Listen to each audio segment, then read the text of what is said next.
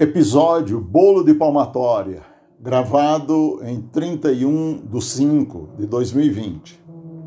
Bom dia a todos os ouvintes do programa Rapadura Cultural. Bom dia especial para o professor Freire Neto e o cambiteiro Paulo Macedo. Quem vos fala diretamente de Santo André, São Paulo, é o professor Afonso Cesário de Souza, natural do Tipi, distrito de Aurora, Ceará. Semana passada eu contei a história do Papa Figo e perguntei quem lembrava da palmatória. Você lembrou? Para minha surpresa, muito mais gente lembrou dela do que imaginava. Resolvi então aprofundar esse tema que marcou fortemente a minha infância lá no sítio Tipi, onde nasci. A palmatória é uma peça circular de madeira provida de um cabo. Nas escolas era tida como auxiliar de disciplina para alunos travessos ou bagunceiros na visão do professor ou professora e nos lares como estimulador de bom comportamento. A palmatória foi utilizada como ferramenta de punição física em estudantes no mundo inteiro. No Brasil, a palmatória foi introduzida pelos jesuítas como forma de disciplinar os indígenas resistentes à aculturação. A prática de aplicar bolo de palmatória por não prestar atenção ao professor ou por errar questões só começou a ser repensada na década de 1970 com campanhas pelo fim do castigo infantil. Na década de 80 foi considerada crime. Você acredita, meu caro poeta Paulo Macedo, que o uso da palmatória é legal em escolas públicas de 19 dos 50 estados americanos? Muitos contaram-me histórias doídas daquela época, mas passou e hoje conseguimos dar muitas risadas. Você acredita, Paulo Macedo, que nunca tomei bolo de palmatória, nem em casa e nem na escola. Fui alfabetizado pela renomada e brava professora Maria Nadir Gonçalves de Macedo, uma menina na época, mas nós a tratávamos como Dona Nadir.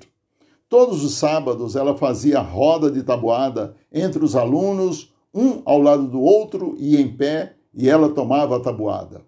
O aluno que errasse tomava um bolo de palmatória dado pelo aluno que acertasse. Meu pai não tinha palmatória em casa, o que não era normal na época. A Júlia, minha esposa, filha de Chaga Saraiva, diz que um de seus exercícios preferidos era esconder a palmatória da vista dele. Meu pai tinha um princípio: vocês precisam tomar bolo em casa para não tomar bolo na escola. Todas as noites, quando ele chegava da roça, nos colocava em círculo ah, e tomava a tabuada. 4 vezes 4 igual a 16, 9 fora 7. Tinha esse negócio dos 9 fora que ainda hoje eu não entendi direito. Ele continuava. E 7 vezes 3, 21, mais 9, 30, dividido por 5, 6, 6 menos 6, 0, e por aí afora. Quando chegava o sábado, na roda da tabuada, eu e meus irmãos, o Adonias, o Constantino e o Joaquim, nos posicionava do lado direito das filhas do tio Valdomiro Bezerra, muito bonitas, e que nós queríamos namorar com elas, mas elas não queriam na nada conosco. Eles, elas erravam e nós acertávamos, e ganhavam o direito de aplicar bolos na mão delas. Elas saíam de mãos vermelhas. Era terrível, mas acreditem em mim, era normal. As pessoas diziam: os filhos do seu Nozinho são inteligentes. Mas nada, nós estudávamos e pai tomava a nossa lição. A dor física da palmatória passa, meus caros, minhas caras. Entretanto, hoje precisamos prestar atenção numa outra palmatória que pais, chefes, maridos, professores estão aplicando no seu dia a dia. A palmatória psicológica que deixa marcas e dores muito mais profundas do que a palmatória física. O poeta Tião Simpatia, em seu cordel A Lei Maria da Penha, assim descreve esta dor. Abre aspas. Vamos ao segundo tipo, que é a psicológica. Esta merece atenção mais didática e pedagógica. Baixando a autoestima, toda a vida perde a lógica. Chantagem, humilhação, insultos e constrangimentos são danos que interferem no seu desenvolvimento, baixando a autoestima e aumentando o sofrimento. Fecha aspas. Como educador, treinador, defendo uma educação baseada em princípios, valores e virtudes, a essência do ser humano.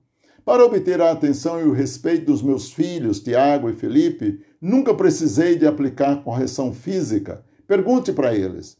Também para obter o respeito, a atenção dos meus alunos, nunca precisei aplicar castigo físico, expulsar da sala ou mandar para a diretoria.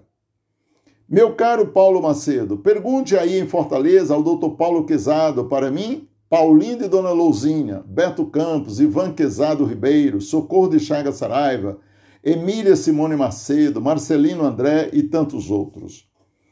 Sabe, sabe outra coisa? Durante os anos que atuei como professor universitário aqui em São Paulo, fui escolhido como paraninfo de classe. No Anhembi, duas mil pessoas, eu fiz meu discurso lá, provando que é possível promover o desenvolvimento das pessoas gerando resultados por meio de uma educação transformadora e libertadora do talento e da alma humana.